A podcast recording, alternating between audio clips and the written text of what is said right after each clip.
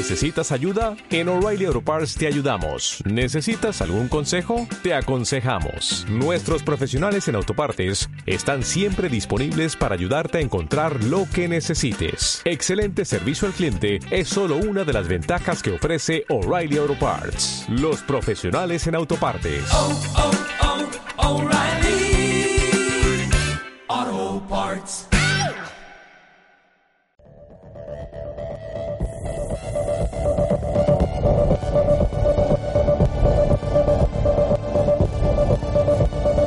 ¿Cómo puedo creer en Dios? ¿Por qué Dios no se hace ¿Qué evidente? sufren los ¿Es inocentes? la fe una muleta ¿Verdad intelectual? existió ¿La Jesucristo? resurrección no es un ¿No mito? todas las religiones igual? Está la iglesia llena de hipócritas. ¿Podemos fiarnos de la Biblia? ¿Existe Dios? Las razones de la fe. Un breve espacio semanal donde te invitamos a explorar respuestas a las principales objeciones a la fe cristiana. Podríamos hablar durante horas, pero solo espero que las razones de la fe sirva de punto de partida para seguir profundizando. ¿No es la fe una muleta psicológica? A menudo escucho gente decirme, los cristianos creéis en Dios porque os hace sentir bien. Necesitáis creer en una especie de, papá cósmico, un amigo invisible que está ahí para los momentos difíciles. Básicamente están diciendo que la fe cristiana es una muleta psicológica para débiles. En primer lugar, el hecho de que mi creencia en Dios me haga sentir bien y me dé fuerzas no dice nada sobre la existencia o la no existencia de Dios. No hay una relación directa entre cómo me hace sentir algo y si ese algo existe o no. Os pongo un ejemplo. Hay muchas cosas que me hacen sentir bien. La idea de que tengo la trilogía de Batman en DVD me hace sentir bien.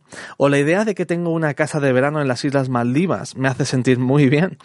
Pero no podemos saber cuál de estas dos afirmaciones es verdad solo fijándonos en cómo me hace sentir. Para descubrir si son verdad tendremos que tener en cuenta otros criterios. La existencia de Dios no se puede basar en si me hace sentir bien. Y no es la razón por la que la mayoría de los cristianos creen en Dios.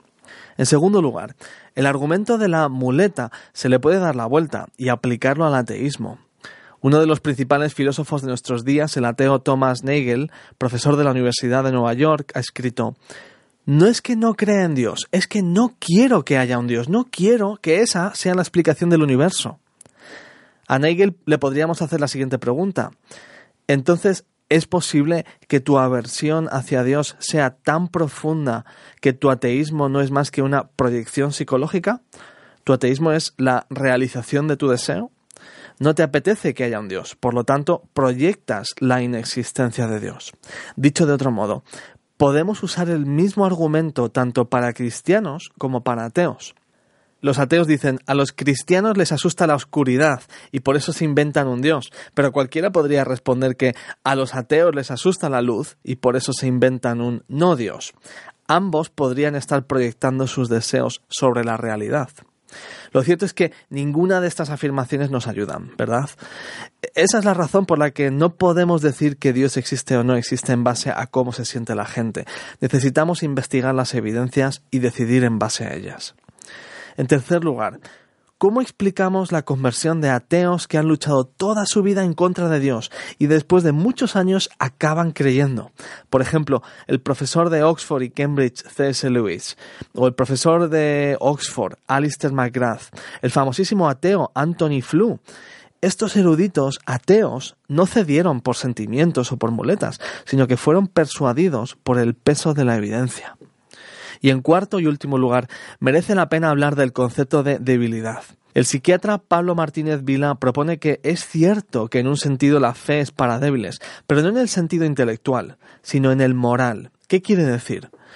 Pues no es que las personas acudan al cristianismo porque estén menos formadas o sean menos inteligentes. Algunas de las mentes más privilegiadas de la humanidad han sido grandes cristianos, desde científicos hasta filósofos, y al mismo tiempo hay personas que tienen un cociente muy mediocre que son ateos. Pero si por débiles nos referimos a que nosotros no somos Dios, entonces sí. Debilidad implica reconocer que Dios me ha creado a mí y al universo. Y eso implica que solo me puedo acercar a Él desde una postura de reconocimiento, de humildad, de debilidad. Pero además implica reconocer que estamos enfermos moralmente, a diferencia de Él. Estamos contagiados del virus de la vanidad, del egocentrismo, de la agresividad, de este zoológico que todos llevamos dentro. Jesús mismo dejó claro que todos estamos rotos y dijo, los sanos no tienen necesidad de médico, no porque haya gente que esté sana moralmente, sino porque solo el que reconoce su condición necesitada es el que se acerca a Dios correctamente. La pregunta es, ¿te atreves a reconocer tu necesidad? Sinceramente, reconocer nuestra debilidad no es falta de inteligencia, más bien me parece una muestra de honestidad. ¿Tienes más preguntas? Puedes mandarlas a info@fundacionrz.es. También puedes visitarnos en fundacionrz.es.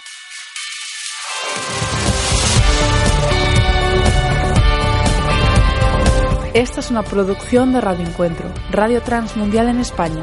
Visítenos en radioencuentro.net.